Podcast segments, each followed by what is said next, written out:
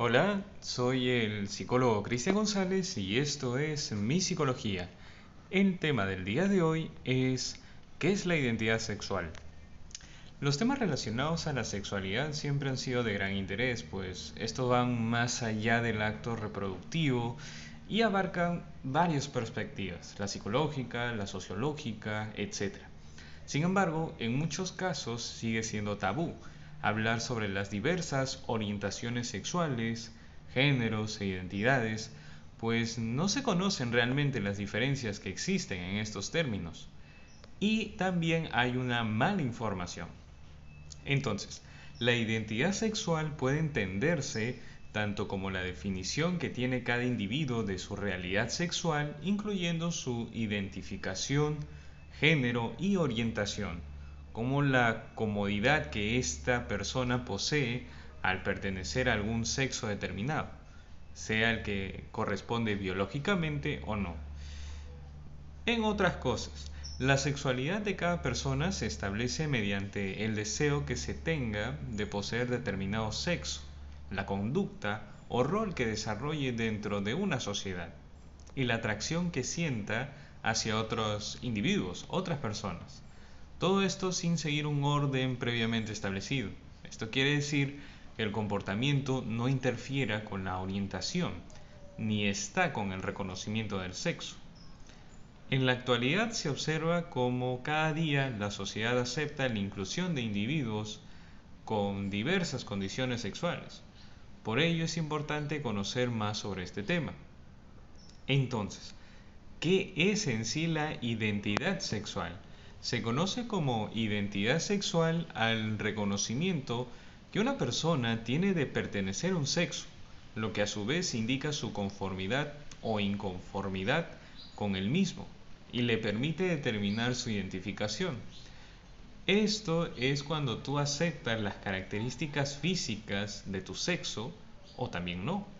Entonces, y esto viene ligado, ligado con lo que es el género.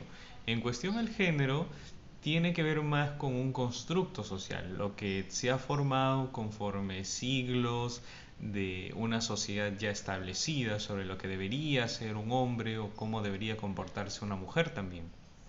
Entonces, debido a la relación existente entre el sexo y la identidad sexual, que es la identificación de la persona y su órgano genital, solo existen dos identidades, el hombre y la mujer, por lo que cada individuo puede aceptarse con el sexo que posee anatómicamente o rechazarse, deseando cambiar sus partes íntimas.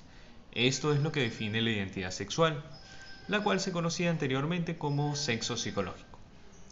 Si una persona desea cambiar su órgano genital porque no se encuentra conforme con él, su identidad sexual es opuesta al sexo que le ha otorgado la naturaleza. A este tipo de personas se les denomina transexuales. La transexualidad es una condición psicológica que se enfrenta con una realidad fisiológica, lo que origina un desorden emocional en la persona que no se siente dueña de su propio cuerpo o no encuentra concordancia entre sus pensamientos, el contexto social y su fisionomía, por, por lo que la única manera de sentirse cómodo o cómoda es cambiar su aparato reproductor para que esté acorde con el que siempre estuvo seguro segura de ser psicológicamente.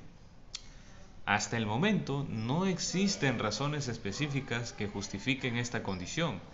Algunos psicólogos señalan que se desarrolla de manera diversa otros consideran de que es debido a la etapa de la gestación, pero todo esto tiene que ver más con una investigación.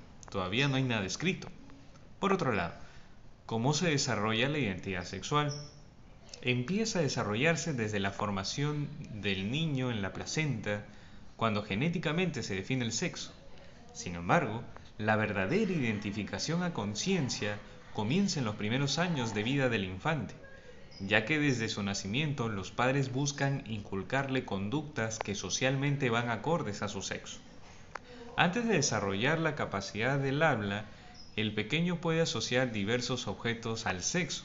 Un ejemplo de esto es cuando un niño juega con una muñeca y su madre se lo quita, poniendo en su lugar un carrito.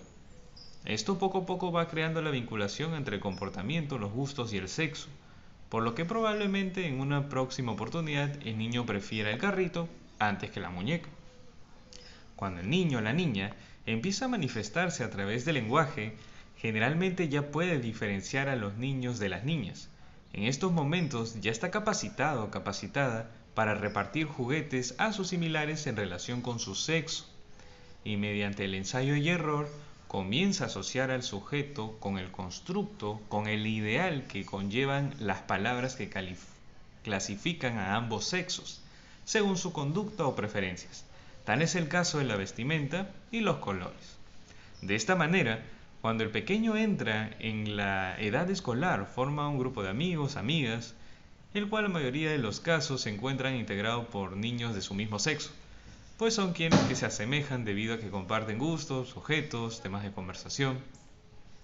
Por lo general, las dudas de los jóvenes, las jóvenes con relación a su identidad sexual surgen durante la adolescencia esto es a raíz del desarrollo corporal y de la atracción física hacia otros individuos.